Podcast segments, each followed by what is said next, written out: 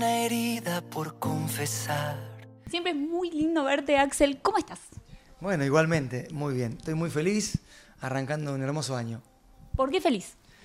Bueno, porque sacar música nueva, tener conciertos por delante, tener giras internacionales, colaboraciones que pronto salen, es como me genera mucha, mucha alegría eh, y porque me siento en paz, me siento muy bien conmigo y eso me hace sentir feliz. Arranquemos un poco a hablar de todas esas cosas que me enumeraste recién. Por la gira vamos a empezar. ¿Cómo, ¿cómo estuvo eso? ¿Cómo lo viviste? Bueno, terminamos un año 2022 girando en Bolivia, en Ecuador, en Colombia, en Argentina también, por supuesto, ya con todo muy, muy reactivo, ¿no? Después de la pandemia. Y bueno, ya viendo como una efervescencia de vuelta como, como, hace, como antes de la pandemia, ¿no? Y ahora arrancando un 2023 donde hay también muchos conciertos en Argentina, donde viene Perú, viene Uruguay, viene Estados Unidos, y llegamos al Teatro Ópera de vuelta, que es para mí muy significativo por, por, por la historia que tengo con ese teatro. Así que un balance siempre positivo. ¿Cómo es Axel de gira? Pues yo te, conocí en una gira, de hecho. O sea, ¿cómo sos, estábamos en una premiación en Estados Unidos. ¿Cómo sos de gira? ¿Qué haces? ¿Qué te gusta hacer cuando vas visitando lugares, cuando vas a, destinos que quizás no fuiste antes de gira? Ahora me relajo un poco más, pero soy bastante aburrido de gira. De hecho, a veces hay amigos que te dicen, che, llévame un día de gira, vamos a qué. digo, mira que yo cuando voy de gira estoy encerrado en la habitación todo el día. La gente cree que uno va a pasear, conoce lugares y eso. Vas a comer. Claro, y yo estoy en la habitación todo el día encerrado, concentrado en el concierto, eh, conozco el aeropuerto o algún canal de televisión si es que voy, y el lugar donde es el concierto, teatro, estadio o lo que sea, y no mucho más. Yo no soy de después del concierto, vamos eh, de, joda y eso, porque sé que al otro día tengo otro concierto o al poco tiempo y tengo que cuidar mi garganta, mi cuerpo, entonces soy un poco aburrido, pero ahora me relajé un poco más, aprovechando la gira en Colombia, por ejemplo, que teníamos en el medio un día libre, de repente, che, vamos en lancha a algún lado. Y contratábamos una lancha privada para nosotros y nos íbamos a una isla. y de repente, de repente me distendí un poco más. Y está bueno, está bueno porque también te alimenta, ¿no? De hecho, eso me hizo, mirá en Colombia lo que me pasó en Cartagena. Fuimos a, visitar la ciudad murallada, ¿viste? En Cartagena, que es hermosa. Y en, en, la calle había gente que rapeaba así freestyle, improvisando sobre la, entonces me ven a mí, me reconocen y empiezan a rapear conmigo, ¿viste? Los pibes muy talentosos. Le digo, ¿no quieren venir a cantar conmigo al concierto mañana? Dale, no, me dice, ¿me estás, me estás jodiendo? No, de verdad, no sé qué. Y, y mira, Fede que está conmigo, estábamos gira, no me deja mentir. Subieron dos chicos a rapear conmigo en Somos Uno y explotó. Eso fue en Cartagena, un lugar para 3.000 personas. Y, explotó y los pibes no lo podían creer de ser callejeros a subir al escenario y nada, y si no hubiese salido a pasear, no hubiese pasado eso, ¿viste? Así que ahora me relajo un poco más y me divierto un poco, pero siempre sabiendo que la prioridad es hacer un buen concierto.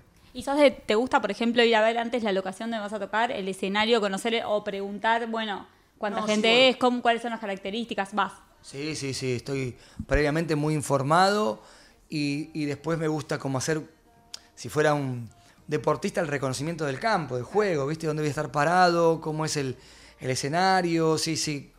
Si en alguno no tengo la oportunidad de, poder ir a verlo, porque por ejemplo, un festival que arranca muy temprano y yo cierro, es difícil ir a ver el escenario antes, pero sí mi gente me manda fotos, me explica, mira, hay una pasarela por acá, o pasa esto, el sonido está a tu izquierda, eh, hay una tarima que sube, va, me, me cuentan para yo saber con qué me voy a encontrar. ¿Y durante el show sos estar pendiente ahí de lo que está pasando, de la luz, esa encendió, no encendió, pasó esto, no pasó esto? ¿O no? Ahí estás conectado con otra cosa. No, lamentablemente también estoy pendiente de esas cosas. Me gustaría no estar tanto, pero yo a veces digo, si supieran todo lo que pasa por mi cabeza cuando estoy cantando, porque la provocación también de la gente, de un cartel que dice algo, de un grito hermoso, de un piropo, de algo, y yo soy humano, como dice la canción, y no puedo estar frío ahí como enfocado solamente en lo que tengo que cantar, ¿viste? Entonces pasan, pasan cosas que, que, te, que te distraen de repente, o, o de repente, nada, una complicidad con algún músico, chistes internos que suceden. Hay, un lenguaje, ¿no? Que nosotros no vemos. Total. Sí. Total. Yo hago a veces chistes que la gente no entiende porque son nuestros, ¿viste? Sí, obviamente. Obviamente. Tengo mi corazón Mencionabas recién humano y obviamente quiero hablar de ese tema. ¿Cómo viste el lanzamiento? Bien, ahora estoy arrancando porque fue lanzar la canción y no hacer prensa. Ahora arrancamos. Y Humano es una canción que yo espero que la gente...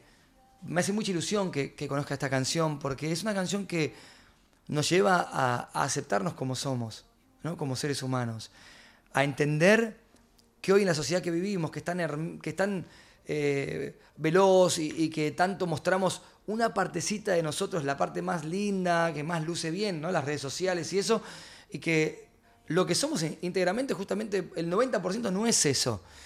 Y animarnos a mostrar todo eso otro que no estamos mostrando, porque no es malo. Siempre digo yo que todo cuerpo que recibe luz proyecta sombra. Y la sombra no es mala, simplemente es aquello que no se ve tanto o que me da más inseguridad mostrar, porque no sé si a la gente le va a gustar. Y, hoy vivimos todo el tiempo buscando la aprobación de los demás. Eh, yo en lo personal me he sentido muchas veces eh, inconscientemente buscando agradar a los demás. Y, y- y por qué? Si yo soy buena gente y no tengo que buscar todo el tiempo forzadamente agradar, yo soy un tipo normal. Eh, entonces, eh, aceptar en el caso personal como humano que yo soy el papá que lleva a sus chicos a la escuela y también la estrella que está arriba del escenario cantando para miles de personas. Que soy la persona que te canta una canción de amor romántica y también aquel que en un partido de fútbol te pega una patada. Y sí, soy todo eso. Pero muchas veces no nos atrevemos a mostrarlo. Y hoy a través de Humano, no solamente yo me quiero mostrar así como soy, vulnerable y con mis debilidad- debilidades sobre la mesa, sino que también ojalá que a la gente también le invite a lo mismo, a mostrar esa otra verdad que nos hace completos. ¿Cuándo surge? ¿Cuándo empezaste a pensar en este concepto y en esta canción? No hay un momento. Yo creo que es un proceso y que ahora presentándolo la canción sigo en proceso y entendiendo cosas que cuando la escribí junto con Mauricio y Andrés, hice la canción, por ahí no las comprendía tanto. Eh, pero es un proceso y que después, bueno, obviamente termina detonando en una canción así y que la gente ahora la llevará a donde tenga que ser, ¿no? Y, por ahí le iremos encontrando otros sentidos. Pero, pero fundamentalmente eso, ¿viste? Saber que, que somos humanos, que vamos haciendo una experiencia de vida, que es una escuela, que a prueba y error y que debemos aceptarnos cada uno como somos. ¿Con tus canciones te va pasando eso? ¿Vas resignificándolas a medida que pasa el tiempo en los distintos momentos y en las distintas etapas que vas atravesando de tu vida?